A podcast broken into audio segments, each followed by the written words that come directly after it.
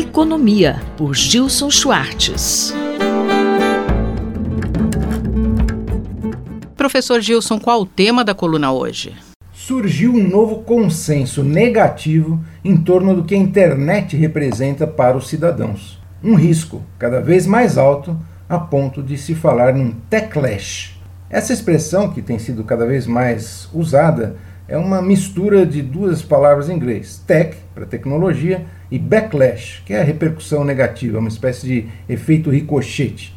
Passada a pandemia, que obrigou todo mundo a viver numa realidade digital, ao menos quem tinha recursos para se conectar com qualidade, surgiu um movimento, sobretudo empresarial, indicando uma tendência aparentemente irreversível de mergulho ainda mais profundo no digital, por exemplo, com metaversos, como indica o marketing do Facebook, ou o lançamento de um novo dispositivo pela Apple que promete maravilhas se enfiarmos as nossas cabeças e olhos numa espécie de capacete isolante. Na prática, entretanto, são cada vez mais fortes os sintomas de um sentimento negativo associado a essa massificação da imersão digital. Manipulação da opinião pública, fake news, ambientes de trabalho onde surgem novas formas de assédio moral e sexual, problemas de saúde mental entre crianças e adolescentes, a lista cresce a cada dia.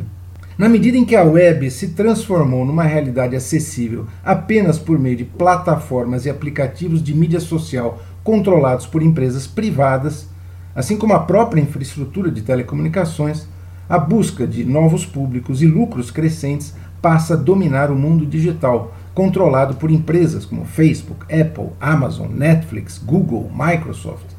As empresas chinesas, por exemplo, são vistas como ameaças à própria segurança nacional e à privacidade dos potenciais consumidores. O grande impasse é causado pela rápida passagem de uma utopia de redes livres e abertas para uma era de monopólios de informação nesse capitalismo de plataformas. Essas plataformas também são muito criticadas por não reduzir o discurso de ódio, o abuso e o assédio online ou mesmo impedir a promoção do terrorismo. A dimensão desse crescente techlash global tem motivado pesquisadores a discutir e propor novas formas de fazer política pública e estabelecer uma regulamentação da mídia. Na União Europeia, essa tendência é mais forte. Os reguladores têm adotado uma postura cada vez mais ativa em relação a essas empresas e plataformas digitais.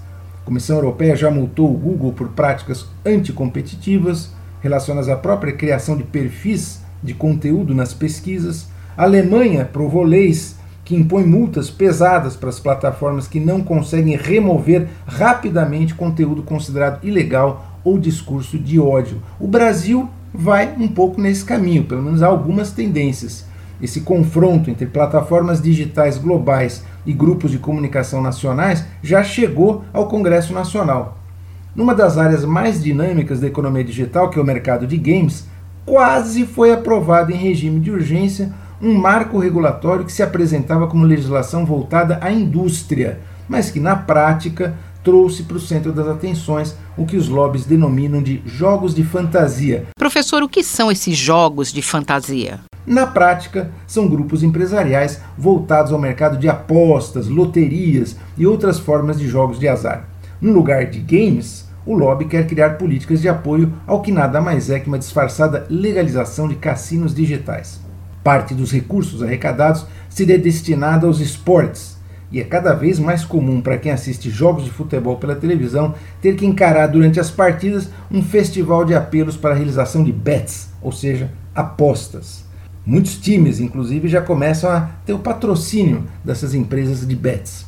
Os governos nacionais e as instituições legislativas devem se colocar como instância que desafia essas perversões e nos ajudem a criar modelos e estratégias para regular esses conteúdos e serviços. A vida digital depende de novas políticas públicas e de marcos regulatórios para que o techlash seja controlado e revertido.